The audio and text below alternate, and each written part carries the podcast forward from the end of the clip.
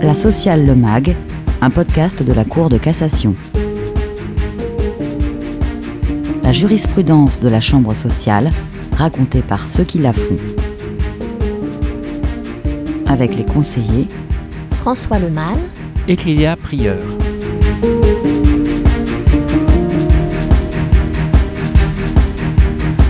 Bonjour François. Comme chaque mois, avant de faire un focus sur un arrêt que nous décrypterons ensemble, consacré au comité social et économique, nous commençons par évoquer l'actualité avec deux décisions de la Chambre sociale. Le premier arrêt est relatif au droit d'expression des salariés dans l'entreprise. Le second porte sur l'obligation de respecter une clause contractuelle de conciliation préalable obligatoire dans l'hypothèse particulière où elle figure dans un contrat dont la requalification en contrat de travail est demandée. Nous abordons d'abord la question du droit d'expression directe et collective dont bénéficient les salariés avec un premier arrêt qui est du 21 septembre 2022 cet arrêt concernait un salarié licencié pour euh, les propos qu'il a tenus dans le cadre d'une réunion d'expression directe et collective, justement. Mais peut-être convient-il de distinguer le droit d'expression directe et collective de la liberté d'expression. Oui, ainsi que nous l'avons exposé à propos du lanceur d'alerte dans le décryptage de la sociale Le Mag du mois de juin dernier, le salarié jouit de la liberté d'expression dans l'entreprise et en dehors de celle-ci. Cette liberté l'autorise à tenir des propos sur l'entreprise, sous réserve d'observer l'obligation de discrétion qui lui est le cas échéant imposée et de ne pas utiliser des termes injurieux, diffamatoires ou excessifs. Et en effet, cette liberté d'expression, exercée individuellement, ne doit pas être confondue avec le droit d'expression directe et collective, qui permet à chacun des salariés de donner un avis personnel sur le contenu, les conditions d'exercice et l'organisation de leur travail, de discuter des éventuelles difficultés rencontrées, de proposer des améliorations en matière d'organisation de l'activité, de la qualité de la production et de définir les actions à mettre en œuvre. Alors, comment s'exerce ce droit d'expression qui est distinct de la liberté d'expression? Ce droit d'expression des salariés s'exerce dans un cadre défini avec l'employeur, seulement dans le cadre de réunions collectives organisées pendant le temps de travail, sur les lieux de travail et avec les outils numériques disponibles dans l'entreprise. Par exemple, l'envoi d'une lettre par un salarié à son employeur ne permet pas de revendiquer l'usage de ce droit. Et dans le cadre de ces réunions, l'expression est donc directe et collective. Exactement, François, l'expression est directe. Il s'agit d'un droit dont chaque salarié doit pouvoir user par une démarche personnelle, quelle que soit sa place dans la hiérarchie et sa qualification. Il n'a besoin d'emprunter ni la voie hiérarchique, ni celle des représentants du personnel. Cette expression est également collective. Il s'agit de faire en sorte que chacun puisse s'exprimer, non pas dans un rapport individuel salarié-hiérarchie, mais en tant que membre d'une collectivité de travail. L'expression est aussi libre, les opinions émises par les salariés dans ce cadre ne pouvant motiver aucune sanction ni un licenciement. Elle est encore permanente, c'est-à-dire que les réunions consacrées au droit d'expression doivent être régulièrement tenues. Et selon les modalités d'organisation négociées avec l'employeur, ce dernier peut ou non participer à tout ou partie de la réunion. Enfin, l'expression a pour finalité le droit pour les salariés de poser des questions et d'émettre des suggestions, avec comme corollaire, pour l'employeur, d'y répondre et faire connaître les suites données aux suggestions. Dans l'affaire qui a été soumise à la Cour de cassation, le salarié, au cours d'une réunion d'expression des salariés, s'était plaint de ce que la façon dont sa supérieure hiérarchique lui demandait d'effectuer son travail allait à l'encontre du bon sens. Et surtout, lui faisait perdre beaucoup de temps, beaucoup d'énergie, ce qui entraînait un retard dans ses autres tâches, mais également un retard dans les tâches du service comptabilité.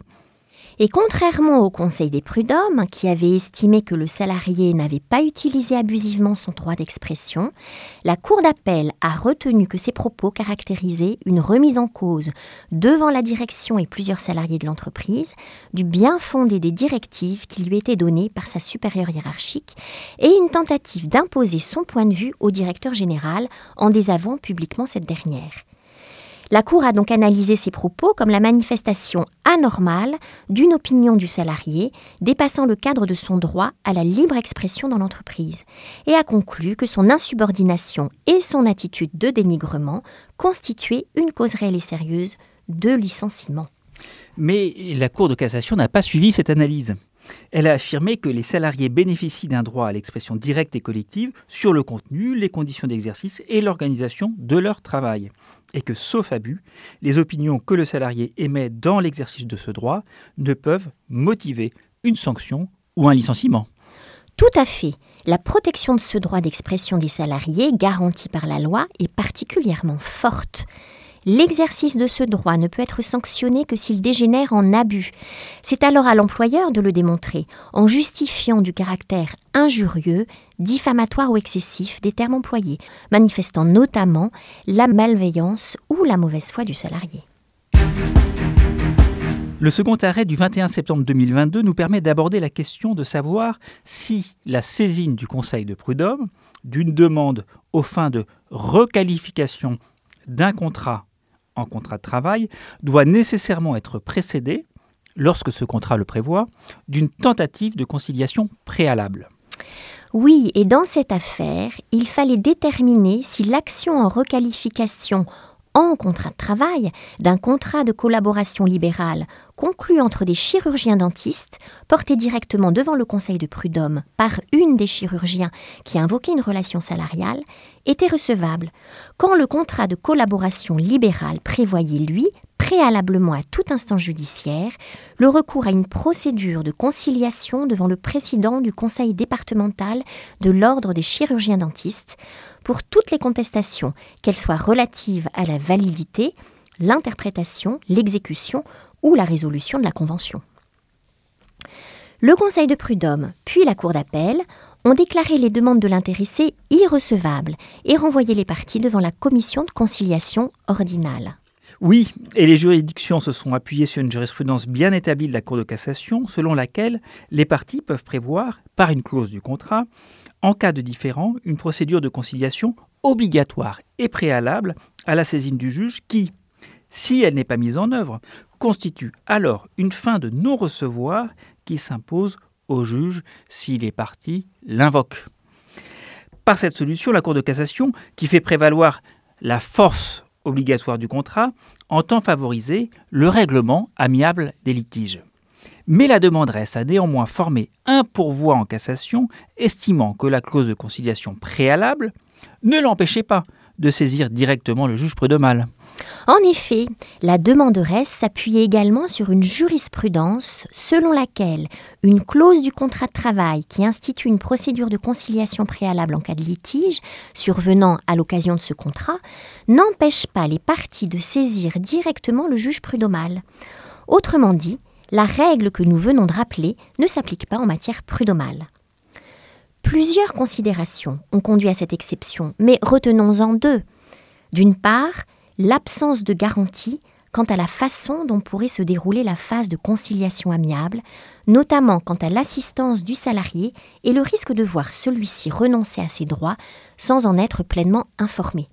D'autre part, l'existence d'une procédure de conciliation préliminaire et obligatoire devant le Conseil de prud'homme, assortie de garanties, en sorte que deux phases de conciliation pourraient se succéder avant de pouvoir accéder au juge, contribuant ainsi à augmenter les délais dans des contentieux qui présentent très souvent un caractère alimentaire. Alors, comment la Cour de cassation a-t-elle raisonné dans notre affaire pour rejeter le pourvoi? Elle a d'abord considéré que les exceptions à la règle de principe d'opposabilité des clauses de conciliation devaient être strictement définies. Ensuite, elle a relevé le fait que les parties avaient signé un contrat de collaboration libérale et non un contrat de travail. Il lui paraissait donc difficile, au stade de la saisine des instances ordinales pour conciliation, de tirer a priori les conséquences de l'existence d'un contrat de travail dont il n'est pas certain qu'il soit reconnu par le juge. La Cour de cassation a donc décidé que l'exception ne jouait pas et que lorsque le contrat de droit commun dont la qualification en contrat de travail est discutée stipule une clause de conciliation obligatoire et préalable à la saisine du juge, celle-ci constitue une fin de non-recevoir qui s'impose au juge si les parties l'invoquent. Vous retrouverez les commentaires de ces deux arrêts à la lettre de la Chambre sociale numéro 16.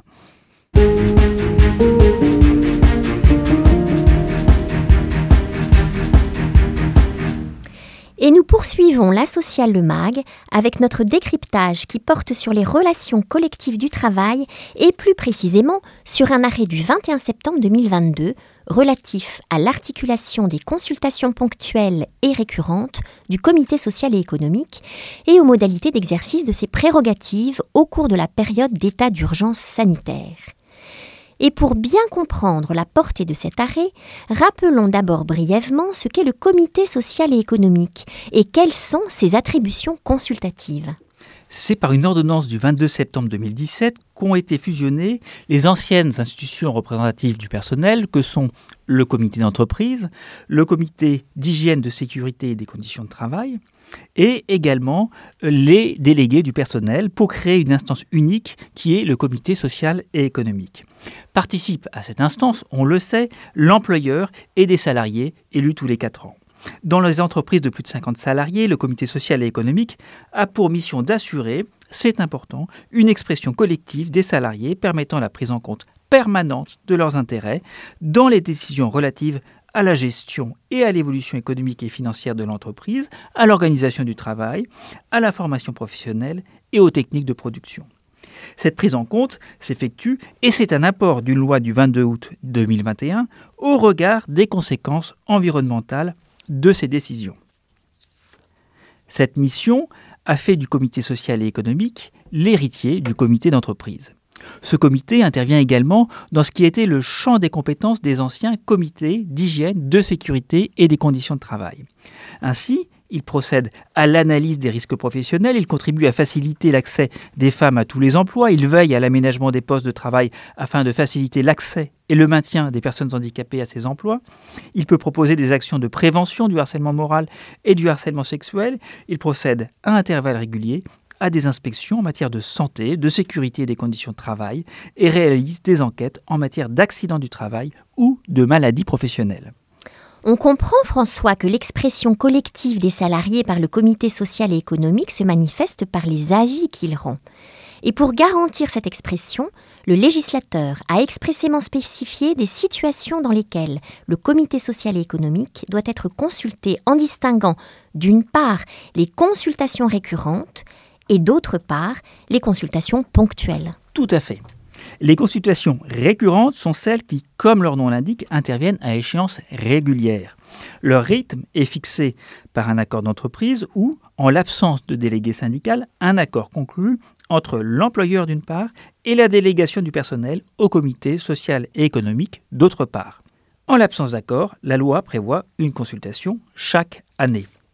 Ces consultations portent sur des questions qui traversent sans cesse l'entreprise, celles des orientations stratégiques, de la situation économique et financière, et enfin de la politique sociale, des conditions de travail et de l'emploi.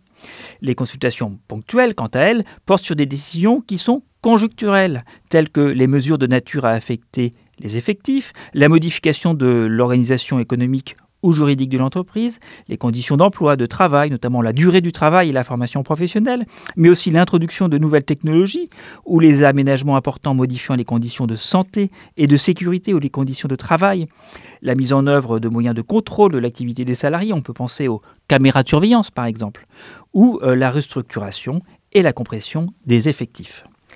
On voit bien que par leurs objets, les consultations récurrentes ne sont pas sans lien avec les consultations ponctuelles. La réflexion sur la stratégie de l'entreprise, la politique sociale et l'emploi, qui font l'objet des consultations récurrentes, est censée définir des perspectives pour les décisions ponctuelles futures concernant, par exemple, l'organisation économique ou juridique de l'entreprise ou ses effectifs. Aussi peut-on se poser la question de l'articulation des deux types de consultations. Tout à fait. Et c'est à cette question précise qu'a répondu l'arrêt du 21 septembre 2022 que nous décryptons. Dans cette affaire, l'association en charge de la gestion d'un établissement privé sous contrat envisageait de fermer un lycée professionnel du paysage et de résilier le contrat d'association correspondant avec le ministère de l'Agriculture en raison du faible nombre d'élèves y étant scolarisés. Elle a donc convoqué une réunion du comité social et économique pour l'en informer puis recueillir son avis sur ce projet important. Mais elle n'avait pas précédemment consulté ce comité sur les orientations stratégiques de l'établissement scolaire.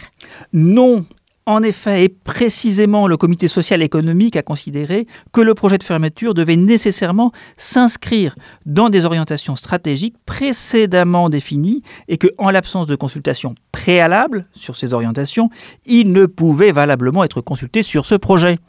Le juge des référés puis la Cour d'appel ont suivi dans cette argumentation et ont suspendu la consultation sur la résiliation du contrat avec le ministère de l'Agriculture jusqu'à la clôture de la consultation sur les orientations stratégiques.